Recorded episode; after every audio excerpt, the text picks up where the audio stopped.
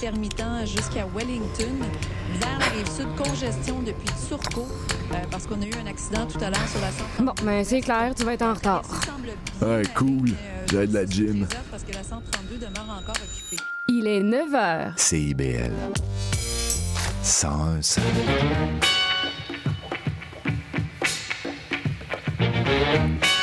Bonjour à toutes et à tous, vous écoutez les Aurores Montréal sur CIBL. Ici Charline Caro, votre animatrice ravie de vous retrouver en, ce jeudi 16 novembre. Et aujourd'hui, on reçoit des beaux chroniqueurs avec Anaël Roland-Balzon pour sa chronique culturelle et Daniel Bergevin pour les musées de Montréal.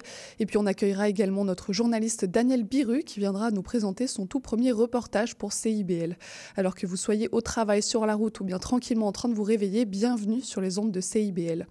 Et une triste nouvelle touche le Québec. Le chanteur des Cowboys fringants Carl Tremblay est décédé hier à l'âge de 47 ans.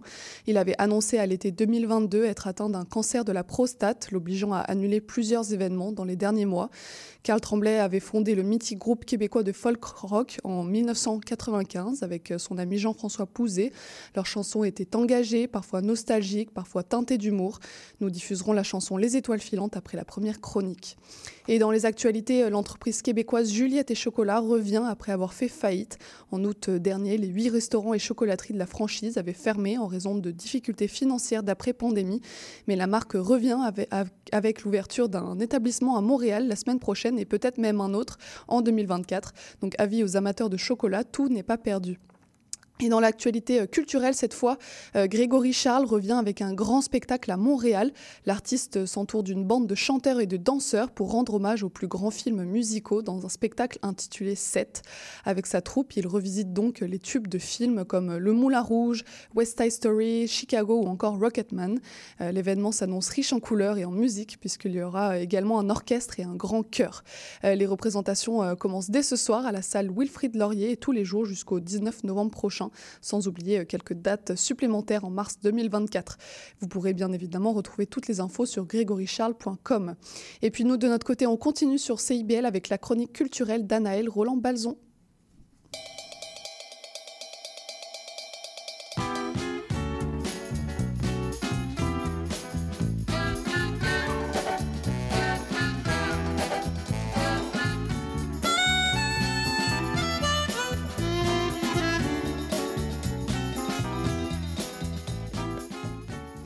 Et c'est l'heure de la chronique culturelle d'Anaël Roland-Balzon qui vient nous parler des rencontres internationales du documentaire de Montréal, un festival qui se tient du 15 au 26 novembre prochain. Bonjour Anaël. Bonjour.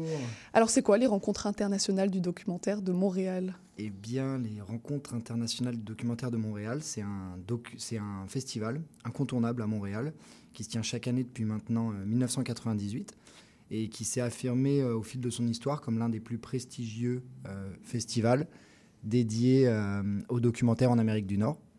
Donc euh, c'est au fil des années devenu un pilier assez respecté de la scène cinématographique euh, montréalaise et internationale. Euh, chaque année, le festival propose une programmation riche d'une centaine de films, aussi bien canadiens qu'internationaux. Et il offre une expérience cinématographique immersive, mettant en lumière des histoires captivantes et des perspectives diversifiées. Cette année, c'est la 26e euh, édition du Mhm. festival. Il y a une sélection de 138 films provenant de 47 pays différents avec des cinéastes venus donc des quatre coins de la, ca- de la planète et qui auront l'opportunité souvent de présenter leurs œuvres en présentiel au public montréalais. Les projections auront lieu dans divers cinémas emblématiques de Montréal, dont euh, le Cinéplex Odéon du quartier latin, le Cinéma Impérial, le Cinéma du Parc, la Cinémathèque québécoise, le Cinéma du Busée et bien d'autres encore. En résumé, les RIDM, ça incarne plus qu'un festival pour beaucoup de gens ici à Montréal. C'est un événement qui représente une célébration de la diversité cinématographique. C'est une fenêtre ouverte sur le monde à travers des histoires authentiques, des regards uniques. C'est un événement où l'art du documentaire prend vie, captivant le public et nourrissant la passion pour le cinéma engagé. Et alors c'est quoi les types docu- de documentaires qui sont privilégiés euh, par le festival? Bien, avec une centaine de documentaires euh, projetés chaque année, je vous laisse imaginer que la programmation elle est assez diversifiée. Elle est riche, mais elle est cependant mûrement réfléchie. Euh, chaque année, les RIDM cherchent donc à promouvoir des œuvres qui portent en elles des sujets d'actualité, souvent engagés, euh, qui offrent un regard neuf sur le monde. qui tirent sur des ficelles, des problématiques de notre époque. Euh, ils privilégient en sens dans leur programmation des propositions audacieuses, atypiques et alternatives, du moins à mon sens. Mhm. Euh, la sélection des documentaires proposés est très exigeante. Euh, ils essayent de faire ressortir des œuvres aussi bien cohérentes dans leur fond, par la pertinence des sujets qu'elles soulèvent, que dans leur format, par l'audacité et la qualité de leur forme. Mhm. Donc euh, on peut vraiment euh, passer du cinéma d'animation euh, à du cinéma direct, à de la fiction, mais c'est toujours ancré dans, dans des sujets qui sont relatifs à notre réalité. Mhm. Et il faut noter que chaque documentaire est généralement diffusé deux fois. Donc si jamais vous avez loupé une date ou qu'une séance qui vous intéresse est complète, vous pouvez toujours vous rattraper sur la prochaine. Est-ce qu'il y a d'autres activités qui sont prévues euh, autres que la projection euh, des documentaires? Oui, exact. C'est d'ailleurs une des, des grandes particularités des RIDM, qui est avant tout un festival qui favorise l'émergence de lieux de rencontres et d'échanges. Euh, si le festival encourage la diffusion de nouveaux documentaires auprès d'un large public, cela ne se fait pas sans accompagnement, parce qu'on a euh, des sujets qui sont tels que la guerre, la haine, euh, les inégalités, les luttes, mais aussi l'amour, l'amitié, la famille, et j'en passe, qui nécessitent parfois un certain accompagnement dans leur réception auprès du public.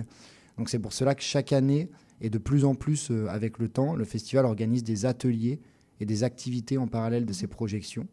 Donc euh, beaucoup de projections sont à ce titre faites en présentation des cinéastes, euh, des équipes de production qui ont participé au film, et elles sont suivies de, séances de discussion avec le public, des séances de, de questions-réponses, et même parfois de soirées de lancement dans une ambiance festive et chaleureuse. C'est par exemple le cas du film intitulé Celle qui lutte, réalisé par Sarah Baril Godet, qui sera proposé le 17 novembre au cinéma du Cinéplex Odéon, euh, quartier latin, à 19h45 euh, pour être précis. Et c'est un film qui s'intéresse donc aux conditions euh, féminines dans le milieu de la lutte au Québec. Et il sera tout d'abord présenté en présence de la réalisatrice, suivi d'une discussion. Mais il a la particularité d'être aussi suivi d'un gala de lutte féminine Mm. euh, réalisé par les lutteuses présentes dans le documentaire. Et il sera organisé à 22h à la Cinémathèque québécoise et suivi d'un DJ set. Euh, donc c'est, je rappelle, ce vendredi, c'est un événement gratuit. Vous y êtes toutes et tous conviés. Et je trouve qu'il est vraiment euh, illustratif de la puissance euh, de ce que génère le RIDM, c'est-à-dire euh, ne pas limiter un film à sa projection, Mhm. mais le comprendre collectivement. Et tout ça réparti sur 12 jours, c'est ça et tout 15 ça réparti 15 au sur 26 12 novembre. jours. Très bien. Euh, ça va être... euh, Et le festival a donc débuté hier. Euh, C'était quoi le film d'ouverture? Exact. Le festival a débuté hier. Le film d'ouverture, c'était Bye Bye Tiberias. Ça tombe bien que tu m'en parles car c'est l'un des deux films dont j'avais prévu de parler plus amplement aujourd'hui. C'est également donc celui sur lequel s'est ouvert le festival. Le film il est réalisé par Lina Soualem.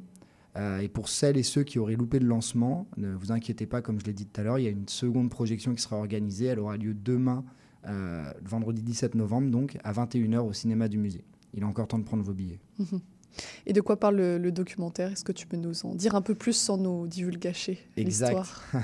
Euh, ben, le documentaire, déjà, je peux vous dire qu'il est très très bon. Euh, il est très touchant. Euh, pour remettre les choses dans leur contexte, il faut savoir que Bye Bye Tiberias, c'est euh, le deuxième long métrage de la réalisatrice Lina Assoualem, qui signait en 2020 son premier documentaire intitulé L'heure Algérie, Mhm. et dans laquelle elle retraçait euh, le parcours mi- migratoire de sa lignée paternelle, venue d'Algérie pour s'installer en France. Ça, il me semble important de le souligner car dans Bye Bye Tiberias, son deuxième long métrage, donc c'est cette fois sur les racines maternelles euh, de sa famille que la réalisatrice nous entraîne, avec le projet euh, de remonter à travers le temps sur quatre générations de femmes, son arrière-grand-mère, Mhm. sa grand-mère, sa mère et elle-même. Euh, c'est un second long métrage donc, qui s'inscrit dans une suite logique du travail de la réalisatrice, qui est mi-algérienne et qui donc est remontée sur les traces de son père dans son premier film, Mhm. et mi-palestinienne sur les traces de sa mère dans son deuxième film, mais qui est née en France. Euh, donc c'est un travail de longue haleine dans Mhm. lequel elle se lance, parce que c'est une histoire qui lui est un petit peu inconnue.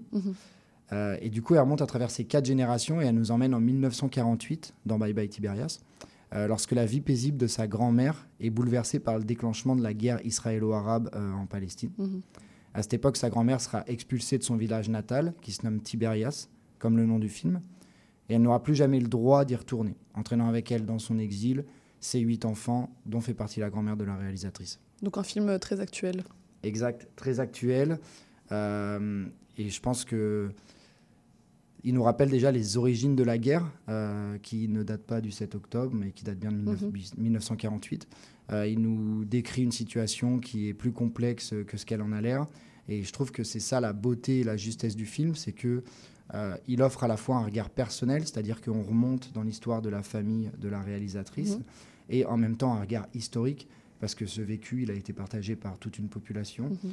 Euh, et je pense que ça n'a rien d'ano- d'anodin si euh, les RIDM ont décidé cette année d'ouvrir euh, le festival. Oui, c'est ce que j'avais demandé. Donc c'est le film d'ouverture. Exact. Et j'imagine que c'est lié à la conjoncture géopolitique du moment. Exact, exact. Faut de, je, je pense qu'ils seront mieux placés pour moi que moi pour en parler, mais oui, c'est.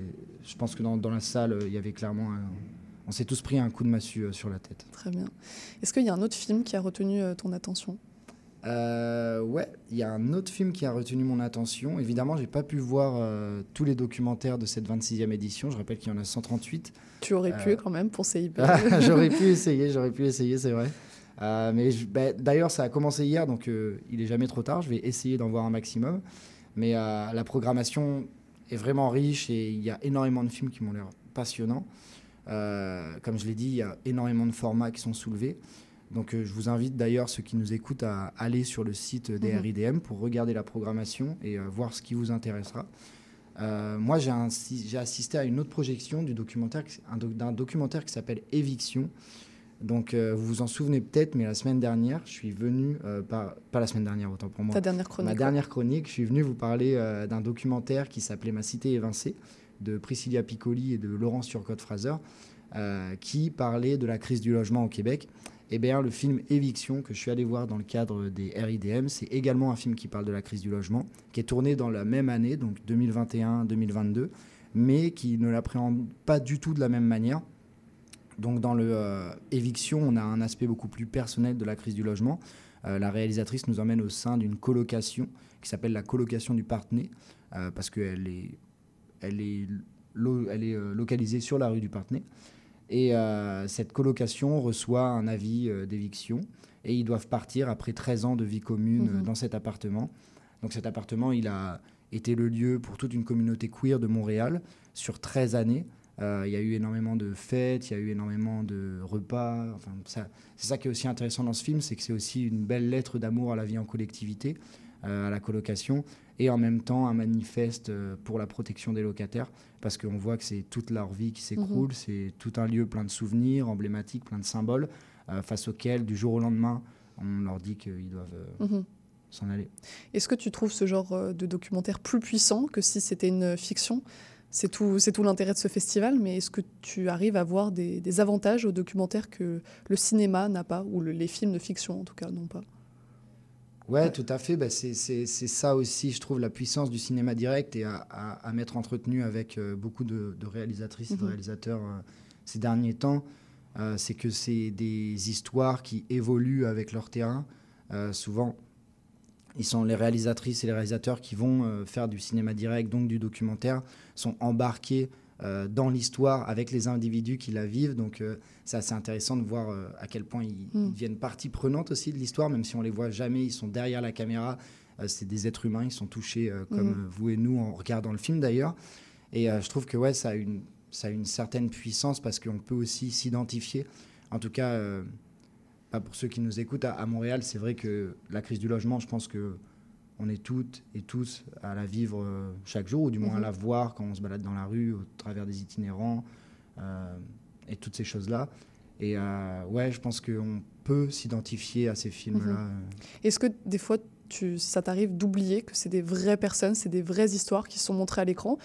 Tu arrives à te faire prendre un peu dans, dans une, dans une, euh, une ambiance de fiction, alors qu'en fait, c'est des vraies, des vraies personnes qui sont filmées? exact, vraiment. Je trouve qu'il y, a- y a vraiment cet effet-là quand on regarde euh, les documentaires. C'est, c'est aussi un gage de la qualité du documentaire, c'est que souvent, euh, on, on oublie qu'on Mm. se retrouve dans la vie de vrais individus, où on s'y, en- on s'y en identifie tellement que c'est une continuité de tout ce qu'on vit au quotidien, Mm. mais c'est tellement bien mis en scène, du moins dans les films que j'ai vus comme Éviction, mais aussi euh, dans Bye Bye Tiberias. Du coup, là, c'est une histoire qui nous est beaucoup plus éloignée, euh, parce que ça se passe en Palestine, on en a tous entendu parler, mais c'est quand même une histoire. C'est aussi ce que m'a dit la réalisatrice d'ailleurs quand je me suis entretenu avec elle, c'est que euh, pour revenir sur Bye Bye Tiberias, qui a un documentaire qui est du cinéma direct, elle suit sa mère lorsqu'elle retourne en Palestine, mais euh, c'est une histoire qui est actuellement en train de se passer.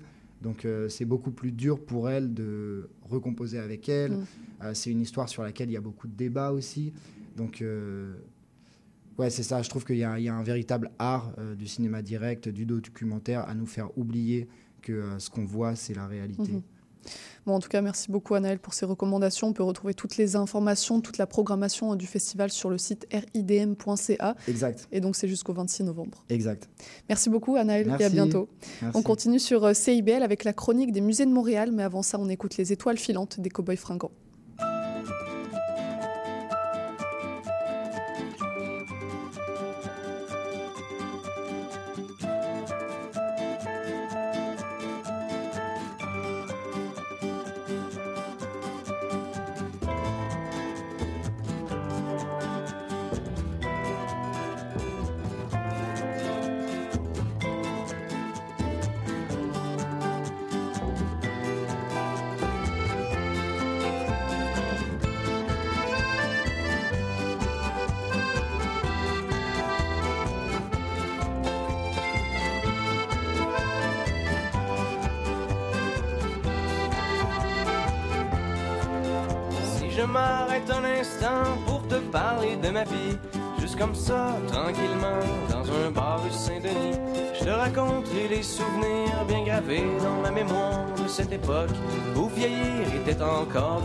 Quand j'agaçais les petites filles pas loin des balançoires et que mon sac de billes devenait un vrai trésor. Ces hivers enneigés à construire des igloos et rentrer les pieds gelés juste à temps pour passe-partout. Mais au bout du chemin, dis-moi ce qui va rester de la petite école et de la cour de récré. Quand les avions en papier ne partent plus au vent, on se dit que le bon temps passe finalement comme une étoile filante.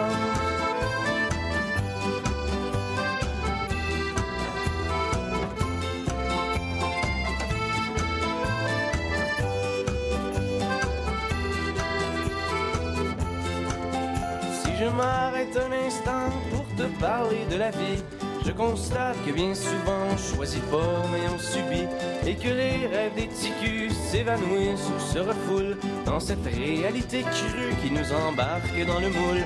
La trentaine, la bédaine, les morveux, l'hypothèque, les bonheurs et les peines, les bons coups et les échecs. Travailler, faire de son mieux, n'arracher, s'en sortir et espérer être heureux un peu avant de mourir. Et au bout du chemin, dis-moi ce qui va rester de notre petit passage dans ce monde effréné. Après avoir existé pour gagner du temps, on dira que l'on était finalement des étoiles filantes.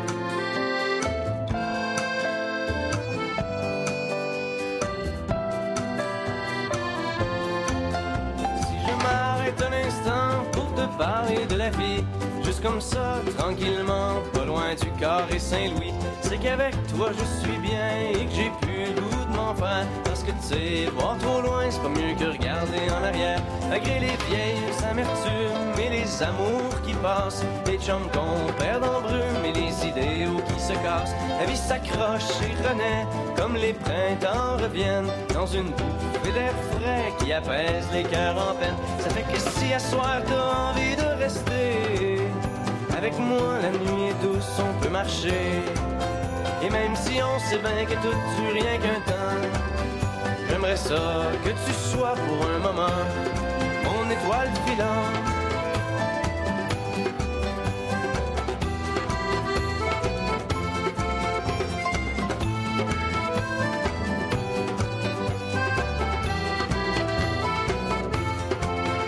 Et au bout du chemin, dis-moi ce qui va rester.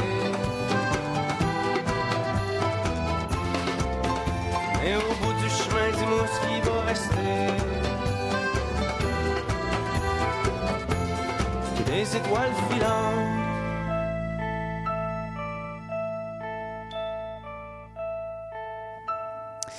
Et je reçois Daniel Bergevin, non pas pour des suggestions de films, mais de musées cette fois. Bonjour Daniel. Bonjour Charline. Et cette semaine, on parle d'un aspect des musées qui est peu connu du public, les collections. Absolument. Cette année, euh, Montréal célèbre le 20e anniversaire d'un lieu qui est méconnu du grand public, mais qui est indispensable pour les musées de la métropole, le Centre des collections muséales de Montréal. Le CDCM, comme on l'appelle affectueusement, euh, offre des services partagés et des installations spécialisées adaptées aux conditions de conservation muséale à près de 15 musées montréalais et à quelques collections privées. On peut penser que de nombreux objets demeurent dans les réserves des, des musées. Euh, quel pourcentage des collections des musées sont exposées au grand public? Bien, Étonnamment, seulement 5 à 10 des collections des musées sont présentées au public, euh, d'où l'importance d'un lieu comme le Centre des collections muséales pour les- le milieu, mais aussi pour la métropole. Donc, euh, en l'honneur de cette euh, réserve collective régionale, euh, nous allons mettre en lumière cette semaine, euh, ben, ce mois-ci, euh, trois musées et leurs expositions permanentes qui présentent des joyaux de leur collection et euh, le public fera de très belles découvertes. Et donc pour la première ex- exposition que vous nous suggérez, ça se passe au musée des Beaux-Arts de Montréal. Oui, je vous parle des collections du musée euh, cette semaine. Alors, fondé en 1860, le Musée des beaux-arts de Montréal a été bâti par la générosité de multiples générations de Montréalais et de Montréalaises. La collection du Musée des beaux-arts donne à découvrir le patrimoine québécois et canadien, l'art autochtone et l'art international dans une perspective actuelle et Mhm. novatrice. J'imagine qu'au fil des ans, euh, le musée des Beaux-Arts euh, a, a acquéri une collection impressionnante. Euh, Il y a combien d'œuvres dans la collection du musée des Beaux-Arts? La collection rassemble près de 47 000 peintures, sculptures, œuvres d'art graphique, photographies, installations multimédia et objets d'art décoratifs de l'Antiquité à nos jours. Euh, ces expositions, comme sa programmation culturelle, offrent une vision renouvelée de l'histoire de l'art. Et comment sont divisées les collections du musée des Beaux-Arts au vu de la, des milliers d'œuvres qui sont présentes? Les riches collections du musée sont divisées en six grandes sections, euh, réparties dans les cinq pavillons de la cité muséale, chacun mettant en valeur l'un de ses axes forts. Alors, euh, les axes forts, il y a l'art québécois et canadien. Depuis sa fondation, le musée s'est doté d'une collection d'art québécois et canadien exceptionnelle, composée de près de 3000 œuvres, dont environ 500 œuvres inuites et 180 artefacts amérindiens. Elle est mise à l'honneur dans le pavillon Claire et Marc Bourgie. Euh, un autre axe, c'est l'art contemporain international. Le Musée des beaux-arts accorde une large place à l'art contemporain, tant dans ses espaces que dans sa programmation et ses acquisitions. L'art international, ancien et moderne, par sa taille, sa diversité et sa qualité, la collection d'art international du Musée des beaux-arts est unique au Québec et compte parmi les trois plus importantes au, au Canada. L'art, les arts du tout monde, euh, 10 galeries font dialoguer pardon, des œuvres de culture ancienne avec celles d'artistes contemporains d'ici et d'ailleurs, dans une perspective interculturelle et transhistorique actualisée. Il y a aussi les arts graphiques et photographiques. Le Musée des beaux-arts est dépositaire d'une des plus importantes collections d'art graphique au Canada. Et je termine euh, les collections du musée avec euh, le jardin de sculpture. Grâce à son jardin qui réunit aujourd'hui 22 sculptures, le musée renforce la présence de l'art public au cœur de la métropole et propose un récit de la sculpture de l'époque moderne à nos jours. Donc, euh, de ce que je comprends bien, les salles d'exposition permanente du musée des Beaux-Arts sont à découvrir. Absolument. Et euh, j'en profite pour souligner que du 24 au 31 décembre 2023, l'accès aux collections et aux expositions, à l'exception de la grande exposition Marisol, une rétrospective, seront gratuites pour tous et toutes. Donc, c'est vraiment, dans le temps des fêtes, euh, euh, une belle opportunité de découvrir les collections du Musée des beaux-arts de Eh ben, Montréal. c'est noté pour les vacances de Noël. La deuxième recommandation, c'est l'exposition permanente Tout un cirque de Tohu. Oui, tout à fait. Situé au cœur cœur de la Cité des arts du cirque, la TOU est le lieu par excellence de diffusion, de création, d'expérimentation et de convergence entre culture, environnement et engagement communautaire en Amérique du Nord. Donc la TOU, c'est aussi un musée. Bien sûr, la TOU, c'est aussi un musée. Euh, qui a une collection. La TOU a une collection. Euh, elle présente en ce moment l'exposition permanente Tout un cirque. Euh, cette exposition célèbre la fantastique aventure du cirque au Québec. Implanté à Montréal en 1796, donc il y a quand même très longtemps, il n'a jamais cessé depuis de se développer pour s'épanouir avec force au milieu des années 1980. Une centaine de documents exceptionnels, costumes, affiches, objets et photographies vont raviver la mémoire d'artistes célèbres et dessiner la formidable richesse et le rayonnement planétaire d'un cirque pas comme les Mhm. autres. Et parmi tous ces objets euh, de l'exposition, euh, lesquels sont à voir particulièrement? Bien, particulièrement, l'exposition comporte plusieurs pièces remarquables, notamment une série de photos qui témoignent de l'appui de la téléjeunesse dans les années 1960-1970 pour le développement de- du métier de clown au Québec. Mais un objet remarquable à voir est un unicycle du tournant du 20e siècle ayant appartenu à Léon Dupéry.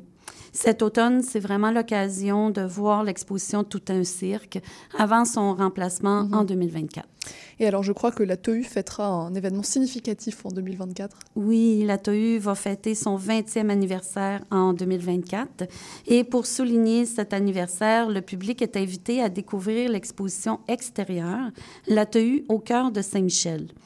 Installée sur la place publique de la TOU, cette rétrospective retrace l'histoire de l'organisme et son évolution depuis deux décennies. Un voyage qui permet d'en connaître davantage sur ses multiples facettes et la panoplie d'activités et d'événements créés au cours de ces deux dernières décennies. Accompagné d'un parcours sonore créé par Audiotopie, l'installation offre une promenade colorée aux visiteurs de la TOU. Et pour la dernière recommandation, on part sur le site historique Marguerite Bourgeois pour l'exposition permanente Oser Marguerite. Oui, je termine avec quelque chose de plus historique. Alors, Marguerite Bourgeois et sa communauté ont fondé de nombreuses écoles pour assurer l'éducation scolaire des enfants dans la colonie. Elles ont, elles ont ainsi jeté les bases du système d'éducation que nous connaissons aujourd'hui au Québec et au Canada.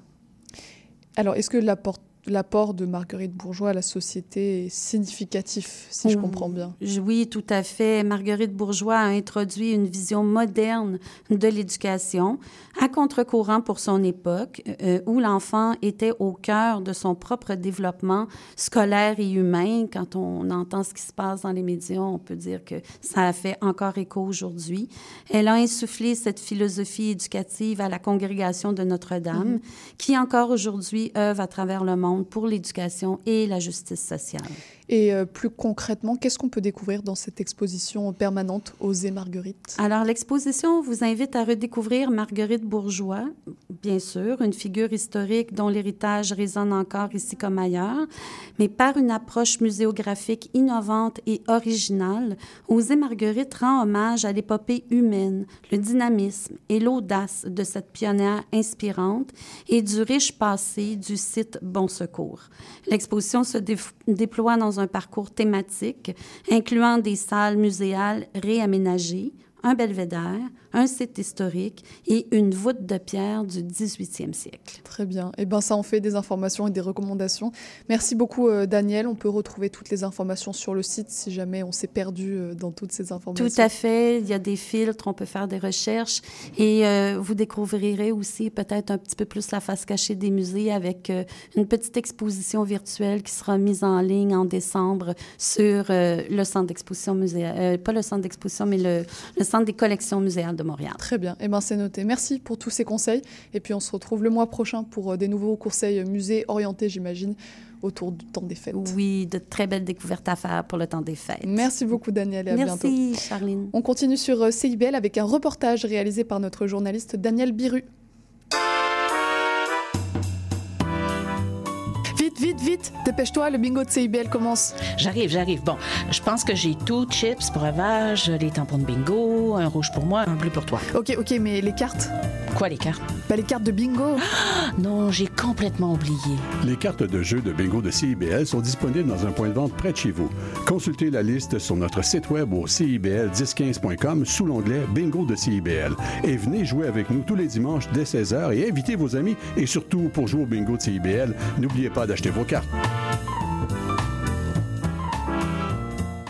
Envie de t'impliquer dans le présent et le futur de CIBL? L'Assemblée générale annuelle de ta radio communautaire francophone de Montréal aura lieu le 11 décembre à 18h30 au même Centre des mémoires montréalaises. Pour y participer et obtenir plus d'informations, deviens membre sur notre site Internet au www.cibl1015.com en consultant l'onglet Devenir membre. Et abonne-toi au CIBLien, l'infolettre officielle de CIBL. Ta radio compte sur toi.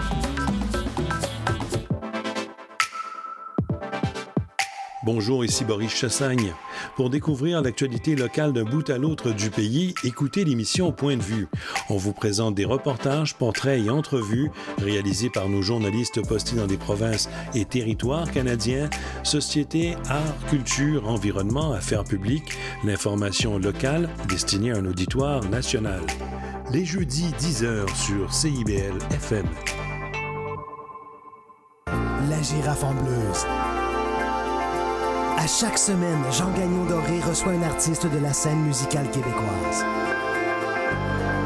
La girafe en bleuse, les vendredis 13h, rediffusion dimanche 10h. CIBL. Je t'emmène dans ma boulée, dans ma boulée sifflante. Donne-moi ta main, pitié, toi belle, un mille de long et qu'à courir sur des roches molles pis des billots entourés d'eau. Attention de pas tomber, donne-moi ta main, tu vas fouiller. Attention pas te mouiller, tu mets ton pied droit à côté, donne-moi ta main. Pilo, pilo, pilo qui siffle comme un mouton qui pisse. Je t'emmène dans ma boulée, dans ma boulée volante.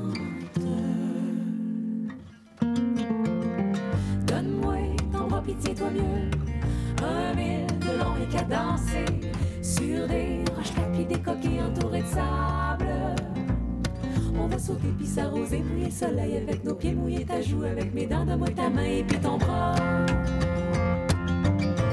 Pilo, pilo, pilo qui vole comme un mouton qui se pousse. Je t'emmène dans ma boulée dans ma boulée coulante. Donne-moi ta pitié, toi molle, un mille de long et qu'à flâner sur du galet pis des cailloux entourés de sable. On va s'aimer sans écarter nos genoux mouillés toute la journée, bec et ta joue avec mon nez, donne-moi ta main et puis ton bras et puis ta taille. Pilo, pilo, pilo qui coule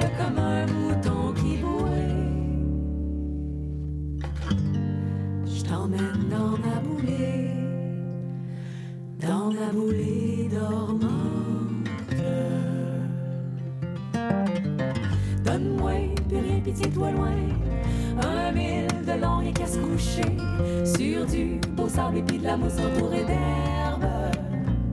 Puis après ça, faudra dormir comme des enfants sans mettre de mur entre nous. Donne-moi ta main et puis ton bras et puis ta taille et puis plus rien.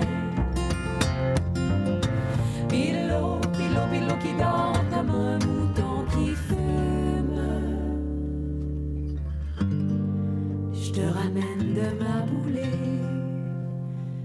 Pilo. Dambi,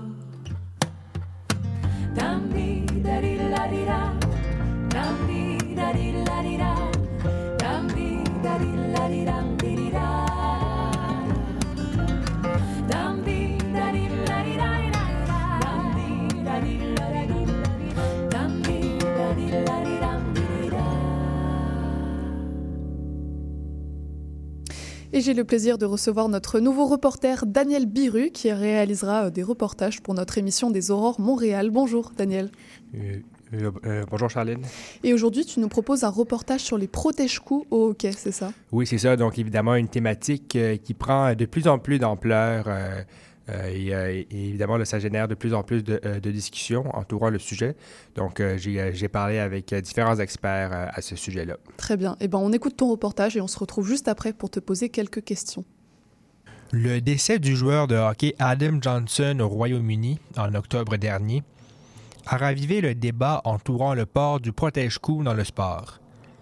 L'athlète de 29 ans qui a autrefois joué dans la Ligue nationale de hockey et qui évoluait dans la EIHL au moment des faits, a reçu un violent coup de patin dans une artère jugulaire importante.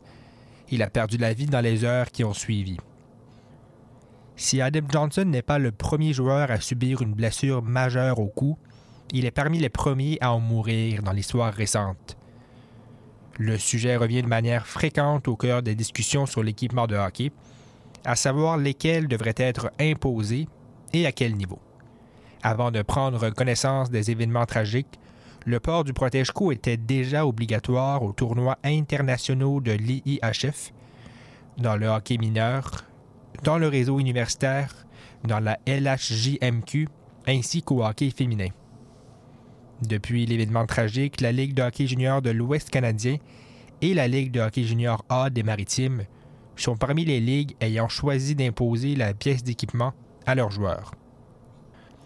Cependant, la Ligue nationale de hockey, de même que la Ligue américaine de hockey, ne sont pas prêtes pour l'instant à imposer le même geste, préférant pour le moment utiliser des mots comme fortement recommandé. Mais la question va au-delà de règlements qui doivent être imposés. Pourquoi certains joueurs sont-ils si réticents à vouloir le porter, même si des blessures du genre surviennent régulièrement au hockey? Selon Michael Morin, directeur médical clinique au PEPS de l'Université Laval et thérapeute sportif de profession, c'est non seulement une question d'habitude pour que les joueurs de la Ligue nationale en portent un, mais aussi de style pour certains. C'est vraiment un choix personnel. Il n'y a pas vraiment de limitation au niveau de la vision, par exemple, comme un protecteur complet, euh, comparativement à une visière, par exemple. Sauf qu'il y a des, des joueurs probablement qui sentent un peu opportunés parce que le cache-cou, euh, dépendamment de la hauteur, euh, peut venir agacer euh, sous la gorge, là, mais c'est vraiment un choix de confort personnel. Il y a des gens qui aiment ça porter des cols roulés, d'autres moins. Selon l'entraîneur-chef de l'équipe masculine des Redbirds de l'Université McGill, David Urquhart, le comportement des joueurs face à cette question ne changera pas de sitôt. Il anticipe de bon œil que plusieurs ligues aient apporté des changements à leur règlement dans les dernières semaines, mais se désole de voir que ça ait pris la mort d'un joueur pour entraîner ce changement. The next phase is, is. La prochaine étape de cette période de changement sera de faire en sorte que les protège-coups demeurent le plus sécuritaires possible, dit-il. Ils pourraient être refaits à l'avenir pour s'assurer de revoir leur mode d'efficacité. If they can save one life, then and that's, Une vie de sauver est une bonne chose en soi. Un constat important que fait l'entraîneur est de voir certains joueurs de la Ligue nationale sauter sur la glace munis d'un protège-coup, de leur propre gré. Il soutient que c'est aux joueurs professionnels de montrer l'exemple aux plus jeunes et que cela pourra certainement entraîner une culture du port du protège-coup qui, il l'espère, pourra se répandre le plus possible. you know other leagues that have that have stepped up immediately after and saying making it mandatory. So um, those are Le fait que des ligues prennent l'initiative de l'imposer fait en sorte que des décisions positives soient mises de l'avant à la suite de situations tragiques, avance Dave Urquhart.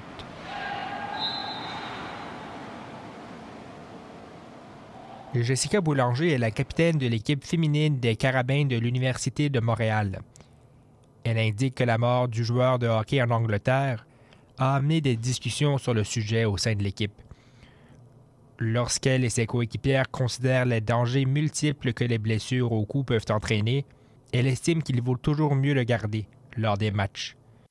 C'est sûr que l'événement qui s'est passé, c'est un risque que ça arrive, mais quand même, les pourcentages de chances sont minimes, mais reste qu'ils sont là. Puis, d'un autre côté, c'est le port du cache-cou, ça pas tant quelque chose de gros à faire pour un joueur de hockey. Fait que moi, je, me, je vois que la logique est là et qu'on devrait l'imposer. Comme c'est le cas pour plusieurs autres équipes, euh, Jessica Boulanger admet que certaines joueuses préfèrent rabaisser une partie du protège-cou sous l'équipement. Question de confort sur la glace. L'autre question qu'on se pose aussi, c'est à quel point le cache-cou, il faudrait qu'il recouvre tout le cou au complet. Puis ça, je sais que même si nous, dans notre ligue, c'est obligatoire, il y a plusieurs joueurs qui mettent, admettons, du tape pour le parce que dans les mouvements, ils disent que ça gêne euh, le. Le président et propriétaire principal de Sport Rousseau, Pierre Gendron, avoue avoir réellement constaté une hausse fulgurante des ventes du protège-cou à travers les six magasins qu'il opère au Québec. Une nouvelle qu'il reçoit avec beaucoup de confiance pour l'avenir du sport. Dans les deux semaines qui sont les comparables, si on veut, de l'année passée, on avait vendu 200 unités dans les deux semaines, puis euh, cette année, on est rendu pour les deux mêmes semaines 648. Donc, on parle d'une augmentation de plus de 240% Selon lui, cette hausse des ventes est directement liée à l'inquiétude grandissante que les joueurs, et pour les plus jeunes leurs parents, ont depuis l'incident tragique.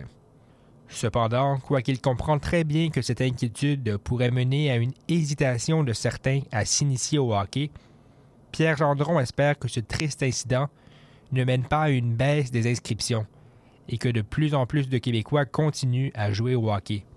C'est vraiment malheureux ce qui s'est passé. Maintenant, on a la possibilité au moins de couvrir le risque de ça avec une pièce d'équipement qui fait la job. Donc, ça vaudrait la peine que chacune des personnes s'équipe en conséquence. Le règlement est déjà obligatoire. On devrait-tu l'extrapoler au niveau du hockey adulte? Pourquoi pas? Puis il faut dire, la qualité des protège-coups est 100 fois mieux qu'elle n'a jamais été. Michael Morin et Pierre Gendron s'entendent pour dire qu'une imposition du protège-cou dans la Ligue nationale de hockey pourrait bien venir un jour, mais que cela prendrait du temps et du leadership de plusieurs acteurs. C'est mon point de vue, mais tant que ce ne sera pas obligatoire, ça va être difficile de l'imposer, ça c'est sûr. Euh, si la Ligue nationale l'impose, ben, après ça, ben, il va y avoir des punitions. Puis quand il y a des punitions, ben, éventuellement, les comportements changent. Mais ça, il va falloir que ça vienne d'en haut. C'est sûr que la Ligue nationale, euh, les joueurs vont, euh, qui sont là depuis longtemps vont être peut-être un petit peu contre ça mais de le faire de façon progressive, moi, ce serait ma suggestion. Si j'avais un petit conseil à donner aux, propriétaires de la Ligue. Selon eux, cela pourrait prendre encore quelques temps avant que l'on puisse constater un changement concret. Ici Daniel Biru pour CIBL à Montréal. C'était donc un reportage signé Daniel Biru et on est de retour en studio pour euh, poser quelques questions supplémentaires à notre reporter. Tout d'abord, euh, Daniel, on a entendu euh, les risques, liés à la pratique du hockey. Est-ce que le protège-coup pourrait éventuellement devenir une norme dans ce sport? Écoutez, Charline, la plupart des experts à qui j'ai parlé en fait pour la réalisation de ce reportage euh, euh, euh, parle en gros d'une, d'une, habitude constante, une volonté qui vient vraiment de la, de la, part des joueurs. il faut qu'il il va falloir éventuellement qu'il y ait des, des tabous qui tombent. et vous savez, il, il, fut une époque, évidemment, où, les, où les joueurs jouaient au hockey sans casque. Euh, mm. Évidemment, je pense qu'il euh, euh, c'est assez inconcevable aujourd'hui de, de, voir un joueur de, de hockey podcast. Alors, c'est sûr que ça demeure une, une, une, possibilité avec le temps, mais il va falloir que les temps changent et que les, que les, que les, habitudes changent aussi. Mm-hmm. Est-ce qu'il y a quand même des joueurs professionnels de la Ligue nationale de hockey qui ont décidé de porter le protège-cou volontairement? De plus en plus, je dirais, en fait, dans, les dernières semaines, chez les Canadiens de Montréal, on a vu Brandon Gallagher, Michael Pezzetta, mm. durant des pratiques, porter le, protège-cou. durant des matchs, on a aussi vu des joueurs comme TJ Oshie et Neil Pionk à travers la, Ligue nationale, pour nommer quelques exemples. il, y a, il, y a, aussi eu les, les Penguins de Pittsburgh qui ont, euh, qui ont demandé aux équipes de la euh, AHL et de la ECHL euh, d'imposer le protège-coup à leurs joueurs. Et les clubs écoles des, des, des Stars, du, en fait, les, excusez-moi, les, le, club école, en fait, des, des, des Stars de Dallas, les, les, les Stars du, du Texas, ont euh, évalué jusqu'à maintenant la possibilité euh, euh, d'imposer le protège-coup aux joueurs. Mhm. Et alors, en plus du protège-coup, est-ce qu'il y a d'autres pièces d'équipement que certaines ligues pourraient imposer aux joueurs à l'avenir? Éventuellement, oui, ça, ça demeure une possibilité, euh, notamment des, euh, des, des pièces d'équipement qui protégeraient euh, les poignets ou encore les, les mollets, qui euh, euh, éventuellement euh, euh, devenir une norme. Mais là, encore une fois, ça, va prendre, ça va prendre du temps, puis ça va prendre des, des changements dans ce sens-là. ouais. Très bien, et ben, on suivra l'évolution de la situation. Merci beaucoup Daniel pour ce premier reportage et puis à bientôt pour le prochain. Merci beaucoup, Charlène. Restez avec nous pour parler d'un événement à venir demain.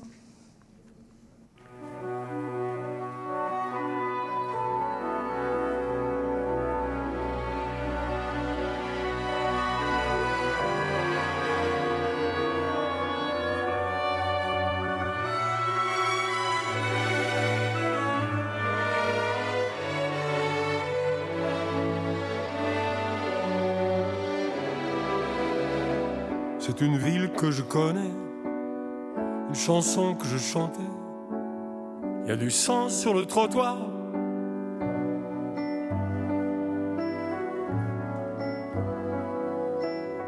C'est sa voix poussière brûlée, c'est ses ongles sur le blindé. Ils l'ont battu à mort, il a froid, il a peur, j'entends battre son cœur. De n'importe quel pays, n'importe quelle couleur. Quel pays, n'importe quelle couleur. Il vivait avec des mots qu'on passait sous le manteau, qui brillaient comme des couteaux.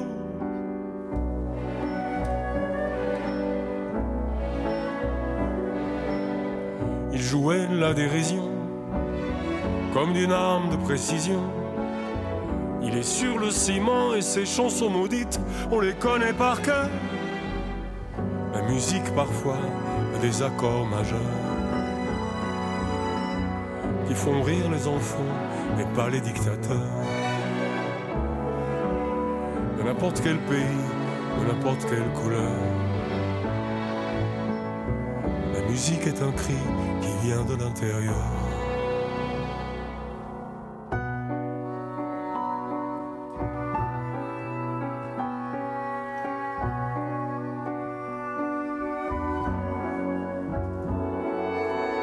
Ça dépend des latitudes, ça dépend de ton attitude. C'est cent ans de solitude.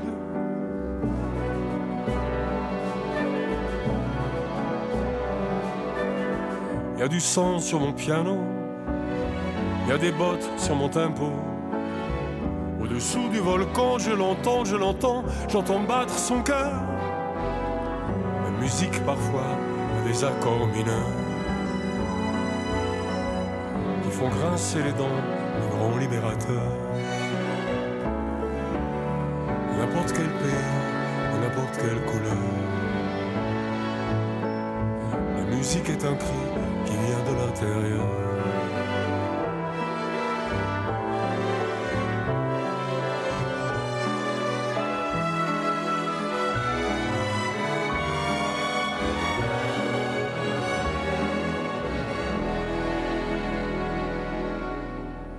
C'est une ville que je connais, une chanson que je chantais, une chanson qui nous ressemble.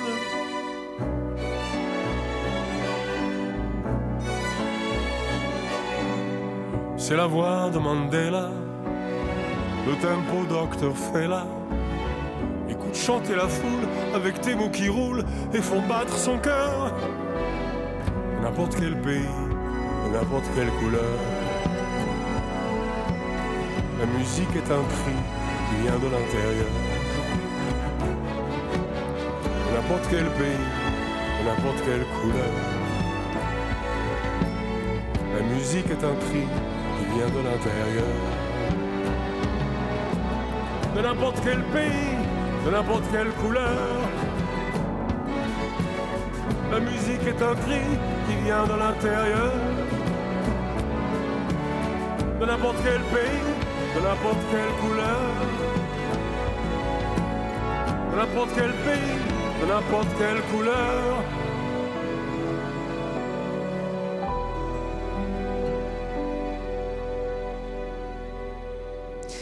Et avant de clôturer euh, l'émission, je reçois Myriam Koulibaly, PDG de Startop, pour parler brièvement de l'événement que vous organisez demain, intitulé L'économie sociale inclusive, une solution à la crise économique. Bonjour Myriam. Bonjour Jaline. Est-ce que vous pourriez tout d'abord nous présenter en quelques mots la mission de Startop Oui, bien sûr. Euh, Startup est un incubateur de communautés féminines. On accompagne les femmes et les groupes de femmes vers l'entrepreneuriat et à l'économie sociale. Mhm. On aide aussi euh, les organismes qui desservent les femmes à se consolider, à, à se structurer, puis à chercher du financement Mhm. pour être périn. Donc démocratiser euh, l'entrepreneuriat auprès des femmes. Absolument, Très afin qu'on atteigne la parité, parce qu'on en est encore loin. Très bien. L'entrepreneuriat, c'est quoi? On en entend beaucoup parler, mais en quelques mots, comment vous le définiriez? Alors j'ai j'ai ma petite phrase que j'aime beaucoup parce que notre but c'est de rendre l'entrepreneuriat accessible à tout. Ben, l'entrepreneuriat c'est entrer et prendre sa vie en main. Mhm. Entre et prendre ta vie en main. Alors euh, c'est ça, quelle que soit l'idée, que ce soit un projet artistique, que ce soit un, un projet à temps partiel, euh, aussi bien la coiffure et autre chose, l'essentiel c'est que la femme puisse s'épanouir en créant de la richesse avec quelque chose qu'elle aime. Mhm. Et vous parliez de parité, pourquoi c'est important qu'il y ait tout type de profil en entrepreneuriat? Ben, euh, on est 52% de la population ici à Montréal hein, en tant que femme et je trouve que ce pourcentage devrait se refléter dans, dans, ben, dans tous les domaines. Et en entrepreneuriat, on est Mhm. en dessous de 30%. Et donc vous organisez demain un événement autour de l'économie sociale.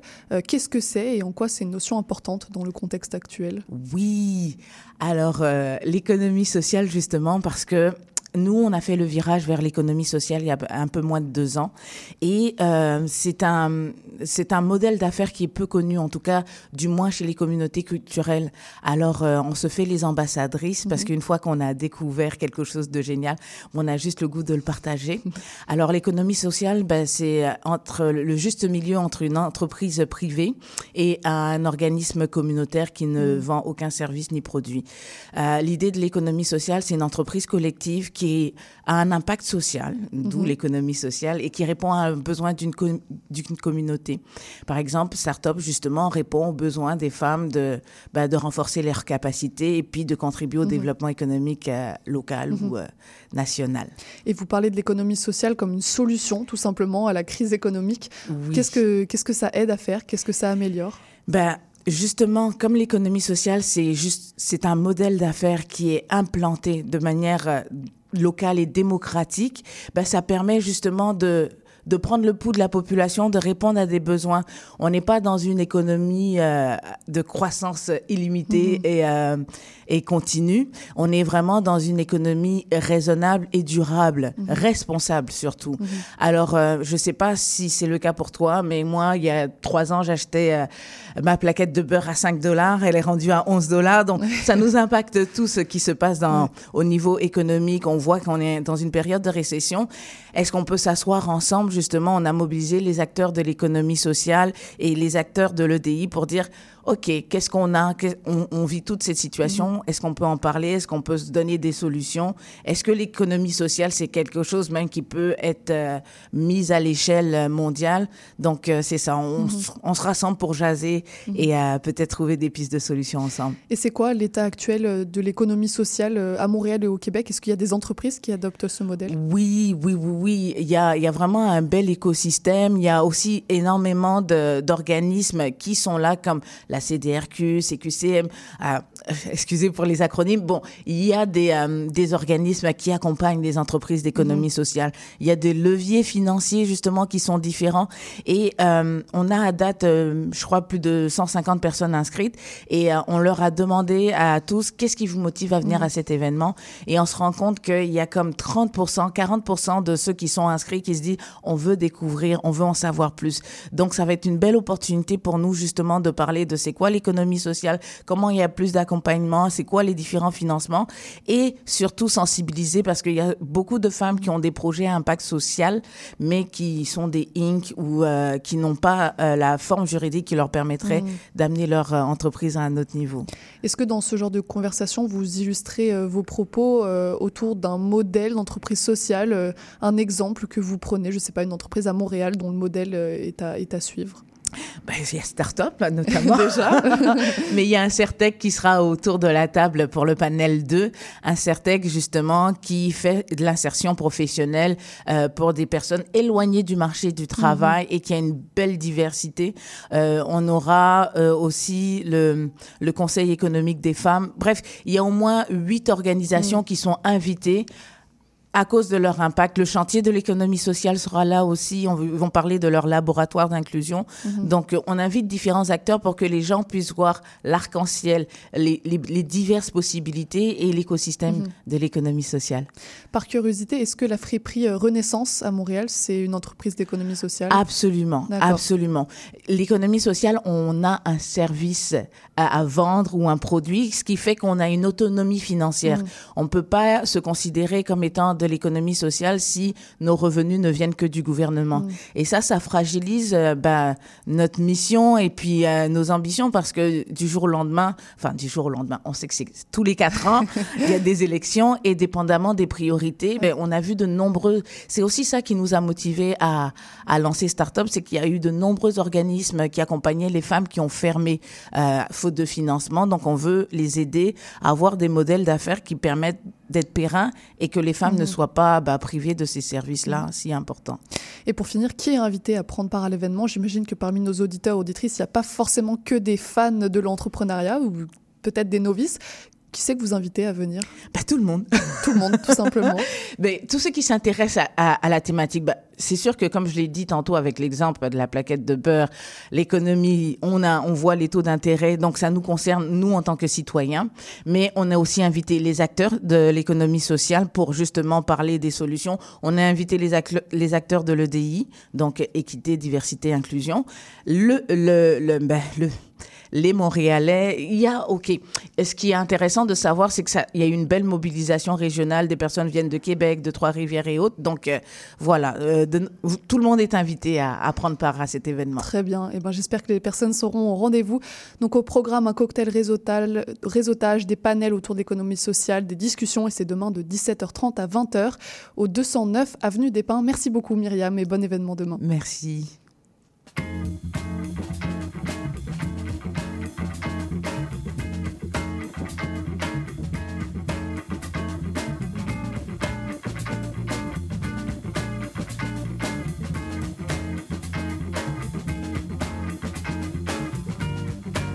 Et pour nous, euh, l'émission d'aujourd'hui touche déjà à sa fin. Je remercie euh, Anaël Roland-Balzon, Daniel Bergevin, Daniel Biru et Myriam Koulibaly d'être venus à notre micro des Aurores Montréal. Puis je remercie aussi euh, Maurice Bolduc qui était à la mise en onde et aux choix musicaux. Demain, c'est la rediffusion des meilleurs moments de la semaine. Alors si par malchance vous avez loupé un ou plusieurs épisodes, restez branchés demain à 8h. Et puis si vous souhaitez réécouter les épisodes, vous pouvez aussi vous rendre sur les, plateformes de podcast et de balado. C'était Charline Caro sur Je vous remercie pour votre écoute et je vous dis à lundi pour une nouvelle émission.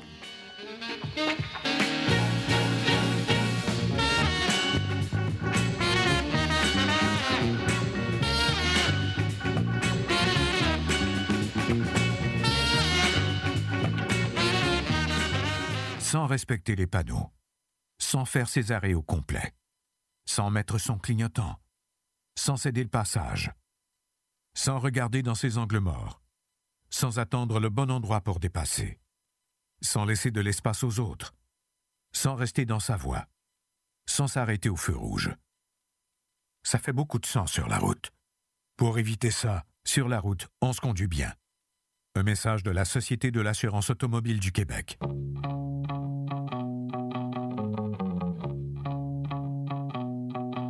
Les générations se parlent, s'obstinent, se surprennent à l'émission Trait d'Union. Des humoristes, des réguliers, des invités, des amis, encore des amis se joignent et sont annoncés à chaque mercredi sur nos réseaux. On parle de tout tous les vendredis à l'émission Trait d'Union à 14h sur les ondes de CIBL 101,5.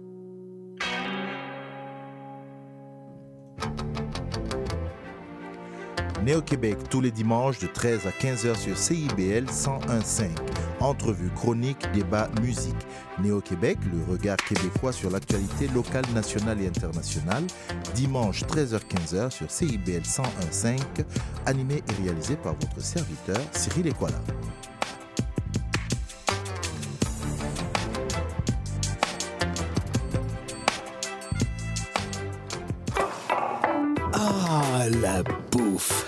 Sophie Ginou et Gilles Dameneux mettent la table pour vous servir tout ce qui se passe dans l'industrie.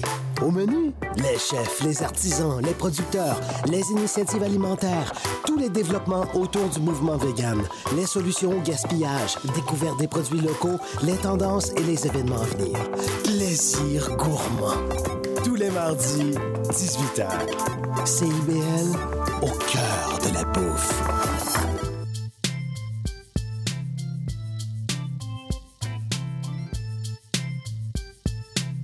CIBL 101.5 Montréal. Vivre Montréal, Montréal. Alors, ici c'est IBL. CIBL. On entre en onde bientôt. Bientôt. Dans 5 minutes. CIBL 101.5 au cœur de